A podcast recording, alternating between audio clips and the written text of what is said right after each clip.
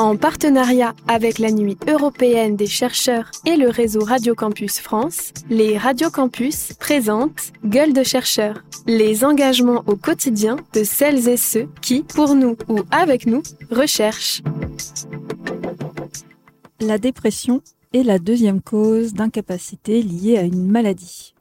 Contrairement à une tristesse passagère ou une déprime passagère, la dépression par essence et, par, dans son critère principal, eh bien, est un trouble qui dure dans le temps. Thomas Desmith, psychiatre, unité de recherche, INSERM iBrain.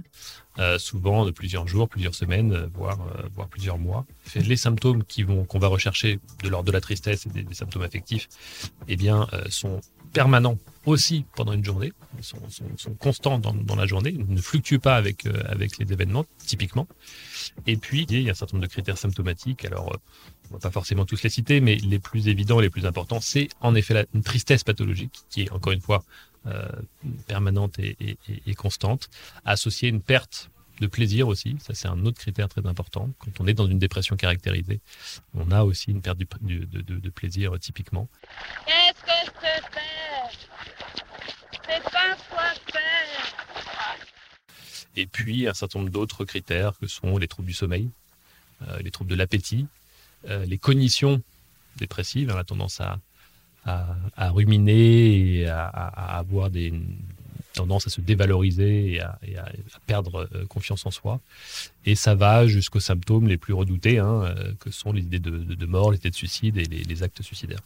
La dépression peut toucher tout individu au cours de sa vie et indépendamment de sa classe socio-économique. Il y a ce qu'on appelle des masques de la dépression, c'est-à-dire euh, des formes de dépression qui se manifestent non pas par une tristesse très, euh, très évidente au premier plan, mais plutôt par euh, des douleurs, des plaintes de mémoire. Alors c'est un sujet que je connais bien parce que moi je suis, plutôt psychiatre de la personne âgée, donc souvent, vous savez, il y a eu des certaines culture chez la personne âgée qui fait que quand on va chez le médecin, on ne se plaint pas de son humeur et de son moral, mais on se plaint de douleur, on se plaint de, perte de mémoire. Et typiquement, la plainte première de la dépression de sujet âgé, c'est plutôt une plainte de mémoire, une plainte douloureuse, plutôt qu'une plainte de tristesse à proprement parler.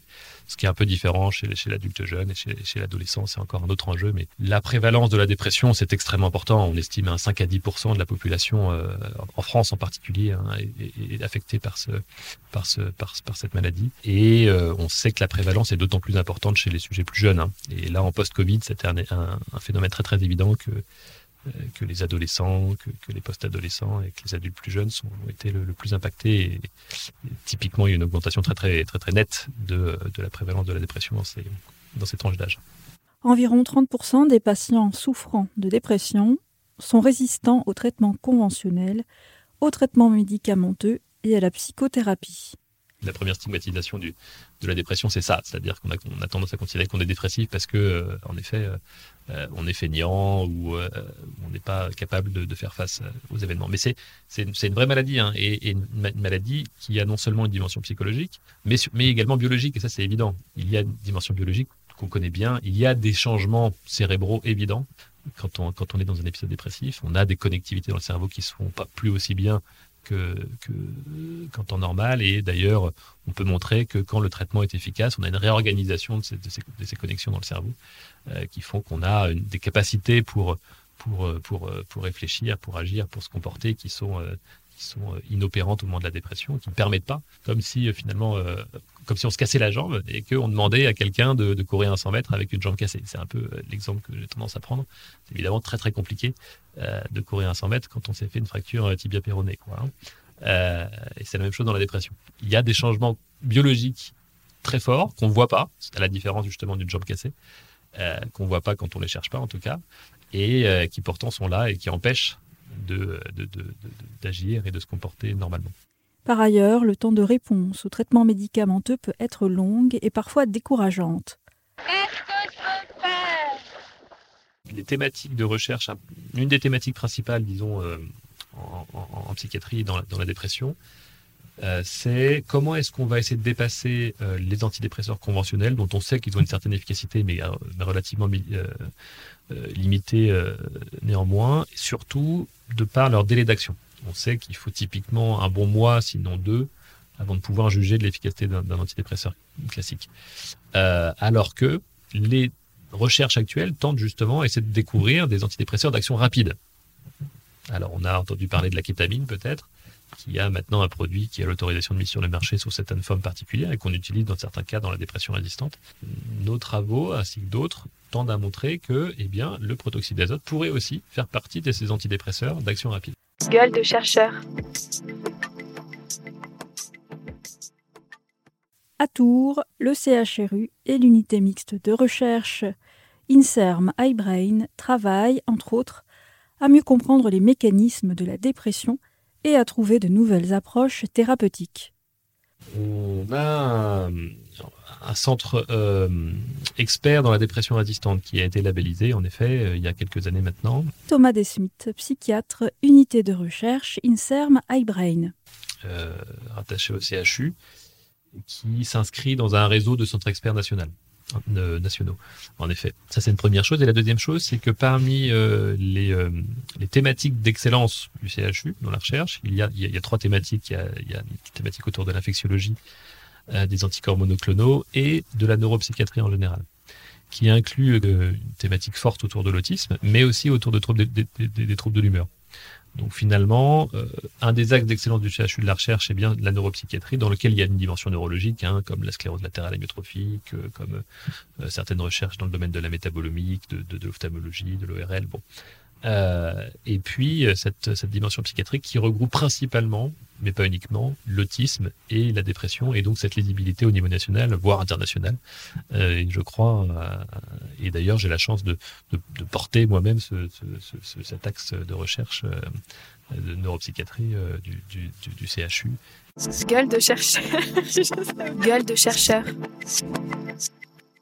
Dans un communiqué de presse en date du 1er septembre 2023, l'INSERM présente l'étude Protobrain, le méopa, ou gaz hilarant, comme une piste thérapeutique sérieuse dans le traitement de la dépression résistante.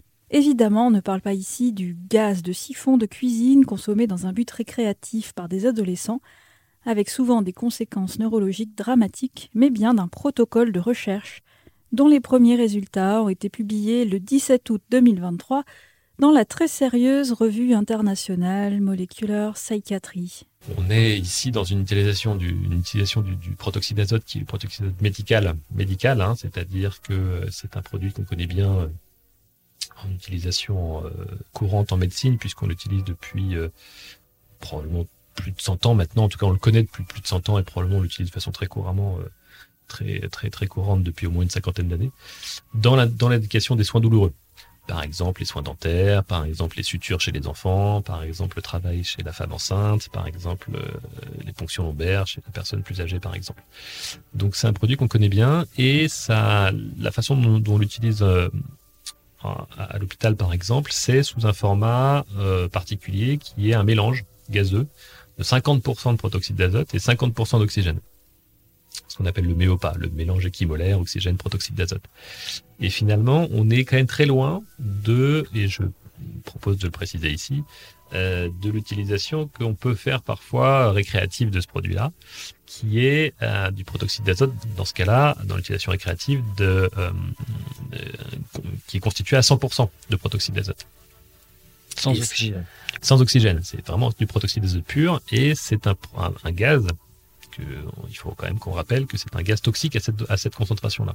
À la fois, il y a un risque de pulmonaire important, hein, qui perturbe l'échange d'oxygène, et par ailleurs, qui peut aussi avoir des conséquences sur le métabolisme, le, métabolisme de la, vitamine B12 en l'occurrence, euh, et qui peut avoir des conséquences neurologiques parfois gravissimes, principalement dans des utilisations euh, euh, régulières ou, ou, ou, répétées, mais c'est un produit évidemment euh, potentiellement toxiques. Et finalement, le produit que nous, on utilise euh, dans le traitement de la dépression est un produit, euh, comme je viens de vous le dire, plutôt médical avec une composition plus sécurisante ou sécurisée que le, le protoxyde d'azote pur. Mais avant d'aboutir à ces résultats il y a la mise en œuvre pratique du protocole de recherche. Nos deux chercheurs nous donnent un aperçu du travail réalisé en amont de cette publication, c'est-à-dire tout ce travail que vous ne verrez pas. Et en fait, qu'est-ce qu'on a fait dans cette étude? Thomas Desmith, psychiatre, unité de recherche, INSERM iBrain. On a soumis des patients dépressifs résistants, des jeunes femmes en l'occurrence, à une heure de, de, ce- de ce gaz, de ce gaz hilarant, de, de ce méopa. Euh, et on a réalisé une IRM cérébrale avant-après, et également des mesures en ultrasons avant-après et pendant la diffusion euh, du gaz, qui a donc duré une heure. Euh, pour la plupart des patients, pour ceux qui l'ont pas trop mal toléré, parce qu'il faut rappeler quand même que la tolérance n'est pas bon, peut parfois être problématique, surtout en termes de, nausées, de vomissements. On a quand même eu un, nombre de, nausées. On était très surpris hein, de voir quand même des, jeunes femmes qui n'ont pas toujours très bien toléré ce produit, surtout en termes de nausées, de vomissements. Euh, et finalement, ce qu'on a observé, c'est que quand on a suivi ces personnes pendant une semaine, on s'est rendu compte que la moitié, à peu, près la moitié d'entre elles, avaient un, effet bénéfique extrêmement évident.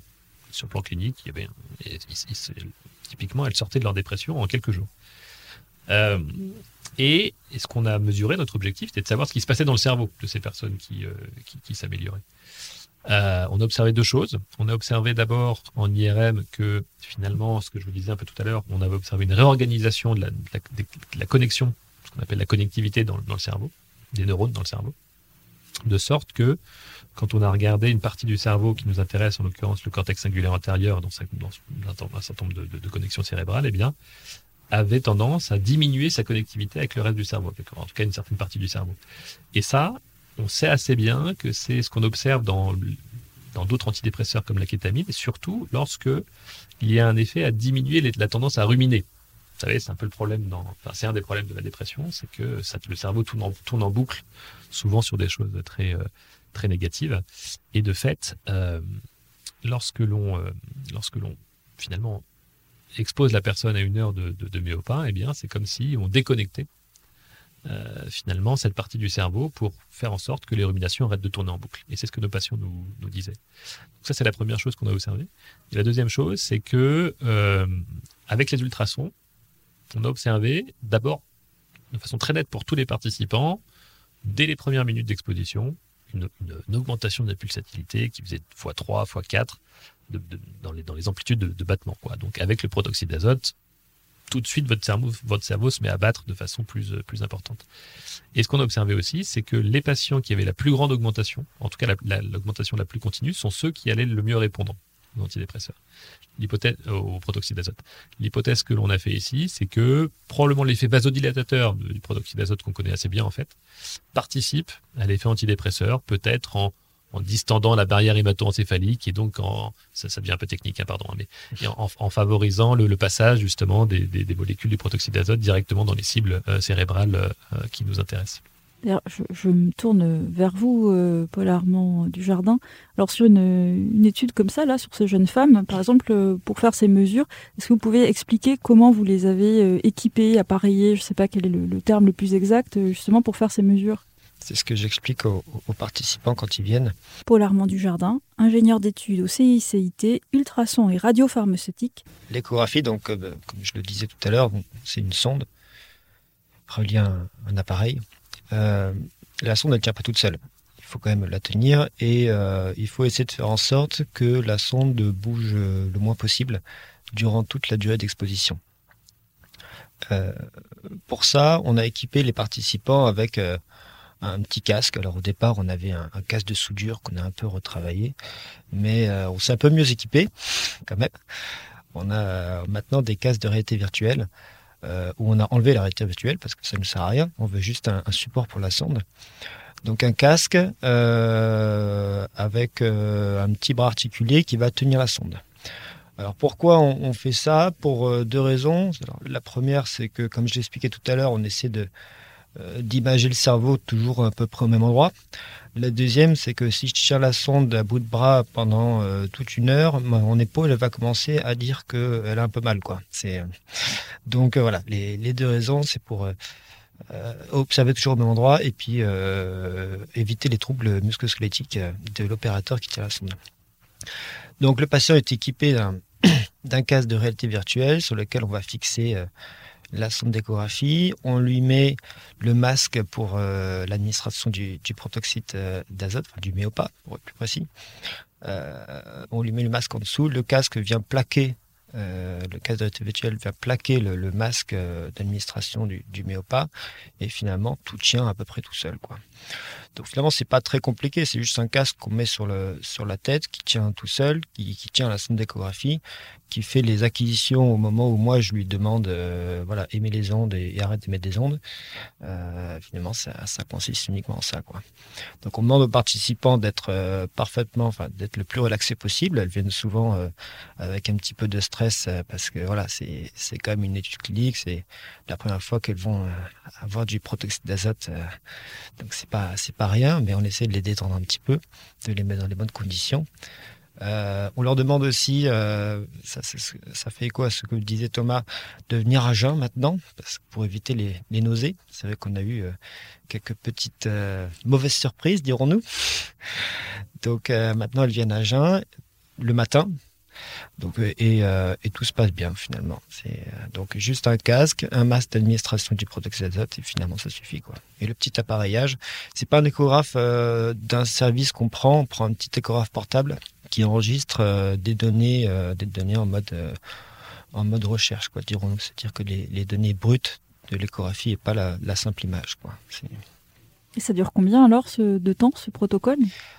Alors, on fait des acquisitions avant. Donc, euh, moi, je, demande à Thomas de me laisser euh, 10-15 minutes euh, avant l'administration, le temps de réexpliquer un petit peu aux participants aussi ce qu'on ce qu'on va faire, le temps de faire quelques acquisitions euh, qui durent, euh, je fais deux, acquisitions de deux minutes chacune.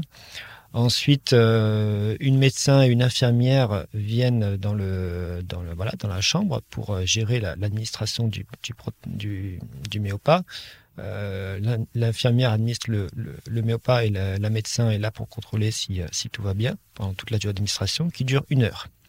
Donc pendant une heure, moi je vais faire des acquisitions au moins les 12 premières minutes et ensuite toutes les 10 minutes. Comme disait Thomas, c'est surtout pendant les premières minutes où l'augmentation de pulsation est la plus importante. Euh, voilà. Mais on continue d'enregistrer toutes les 10 minutes jusqu'à la fin de l'administration d'une heure. Et puis euh, ensuite, on met les patients sous oxygène aussi. 10 minutes d'oxygène euh, médical, histoire de, rétablir le, cerveau bien comme il faut, d'oxygéner le cerveau bien comme il faut après cette dose de, de, de méopa. Et puis je continue à faire quelques acquisitions derrière. euh, voilà, deux acquisitions de deux minutes, euh, encore une fois. Mais c'est surtout, euh, on a vraiment observé l'évolution pendant l'administration et, et pas forcément pendant les, mesures après. quoi.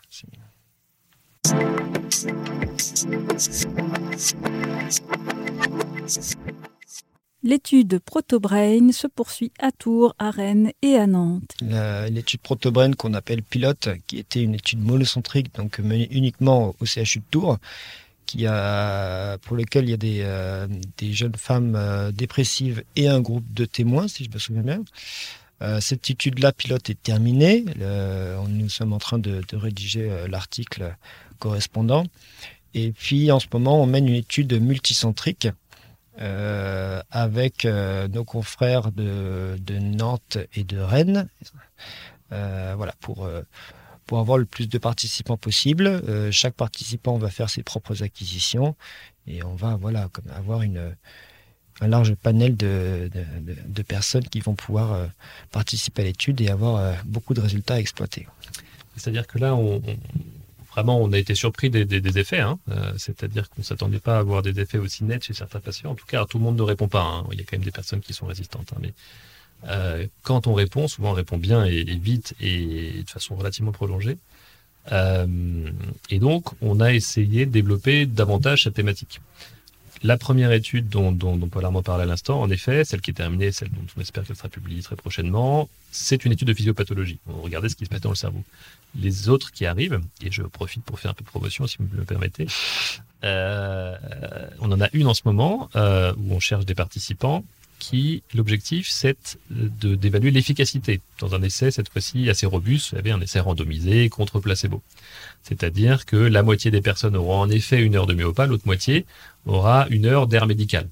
Et typiquement, personne ne sait, en dehors de l'infirmière qui, qui, qui utilise le produit Et la médecin. et le, et le médecin, euh, le médecin qui est le médecin qui surveille, hein, pas, pas le médecin qui évalue, euh, personne ne sait dans, dans, dans quel groupe les, les, les patients se trouvent. Et en particulier, pas le patient lui-même, évidemment. Euh, et ça, c'est une étude donc d'efficacité. On cherche à montrer que le méopa est un effet efficace dans une, dans, comme antidépresseur d'action rapide dans une population particulière qui est la population des plus de 60 ans.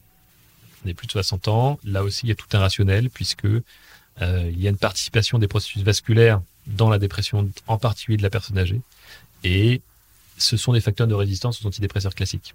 Plus vous avez des lésions vasculaires étendues liées à l'âge en particulier, plus vous avez un risque d'être résistant aux antidépresseurs euh, conventionnels. Et donc, le, le pourrait euh, avoir un effet, euh, de par l'effet vasodilatateur, pourrait finalement faire fi euh, de, la, résistance liée aux facteurs cérébrovasculaires. Donc de fait, euh, on pense que ça peut être un outil particulièrement adapté dans la dépression de la personne âgée en fait. Donc voilà, n'hésitez pas, nous avons au centre d'investigation clinique au CHU de Bretonneau euh, un protocole en cours. On a inclus, je crois, une vingtaine de participants à peine euh, pour le moment. On voudrait que 60 personnes, 60 personnes au total y participent, incluant Rennes et Nantes. Donc le protocole est toujours ouvert. on pourra peut-être vous mettre les coordonnées du centre d'investigation clinique euh, à disposition. Voilà, à bons entendeurs. Alors euh, peut-être qu'on euh, peut préciser, si on, souhaite euh, participer euh, à ce genre d'études, donc c'est évidemment de son plein gré, de façon tout à fait volontaire, et est-ce que c'est gratuit? Oui, c'est non seulement gratuit et euh, il y a tout est pris en charge, c'est-à-dire que les transports sont pris en charge, que euh, toute la procédure est prise en charge. Il y a oui, l'IRM dont vous bénéficiez évidemment est pris en charge, donc évidemment on ne paye absolument rien et évidemment tous les frais engendrés sont remboursés, bien sûr. Voilà, j'insiste peut-être lourdement, mais c'est parce que certaines études sont rémunérées. Donc là, c'est pas le cas. Non, c'est pas le cas. Alors pour être honnête, on a voulu le faire, euh, mais on a été retoqué par le comité d'éthique, pour tout vous dire, qui nous a dit non, non, euh, on peut pas autoriser. Euh, genre, j'étais surpris aussi. Euh, dans la mesure où on n'est pas dans une étude avec des volontaires sains, mais avec des patients, et qu'il y a un bénéfice potentiel, on, nous ont, on pas, n'a pas eu l'autorisation de, de, rémunérer les, les, participants. Donc euh, indemniser, le indemniser. Excusez-moi, oui, pardon, en effet, d'indemniser les, les, les, les, participants. Donc euh, tout est pris en charge et remboursé, c'est gratuit, mais euh, il n'y a pas de d'indemnisation propre à l'étude au-delà de ça. Et comme vous le disiez, la participation est, est parfaitement volontaire, complètement encadrée. Euh, c'est-à-dire qu'il y a une signature d'un consentement et, et euh, la personne est, libre à tout instant, si, elle le sent plus au dernier moment, d'annuler son consentement. Donc n'hésitez pas vraiment à, venir vous informer. Et puis au-delà de ça, on a, un, on a un centre vraiment extrêmement. Alors il y a le centre d'investigation technologique où travaille euh, Paul Armand, mais il y a aussi le centre d'investigation clinique qui est euh, un autre module euh, de, rattaché au CHU et à l'INSERM qui est extrêmement euh, confortable pour tout le monde, hein, mais vraiment hein, pour, pour, pour les chercheurs quand on doit mener une étude parce que c'est extrêmement rigoureux, c'est, c'est, on a une disposition, un, un plateau technique et, du personnel extrêmement compétent et très agréable. Et puis pour les patients eux-mêmes, je crois, hein, enfin pour les participants eux-mêmes, ils sont ravis euh, la plupart du temps, même très, je crois systématiquement, de venir participer aux, aux études au CHU. Donc euh, vous êtes les bienvenus.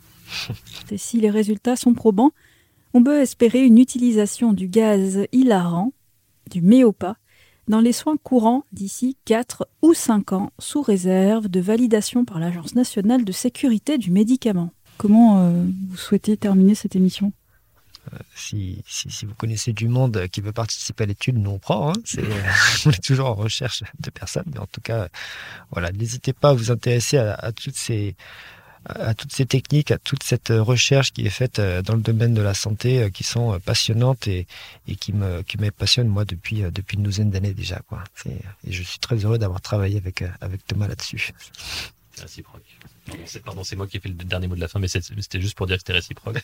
et si je puis me permettre quand même, euh, puisque euh, malheureusement, Paul Armand a, choisi, je ne sais pas si tu l'as mentionné jusque-là, mais a choisi de ne pas continuer euh, son, contrat euh, avec nous. Euh, mais, en tout cas, je, j'en profite pour te remercier chaleureusement et publiquement de toutes ces années pour avoir travaillé avec toi et notamment sur ce, cette thématique de la pulsatilité cérébrale. Merci Paul Armand. Merci.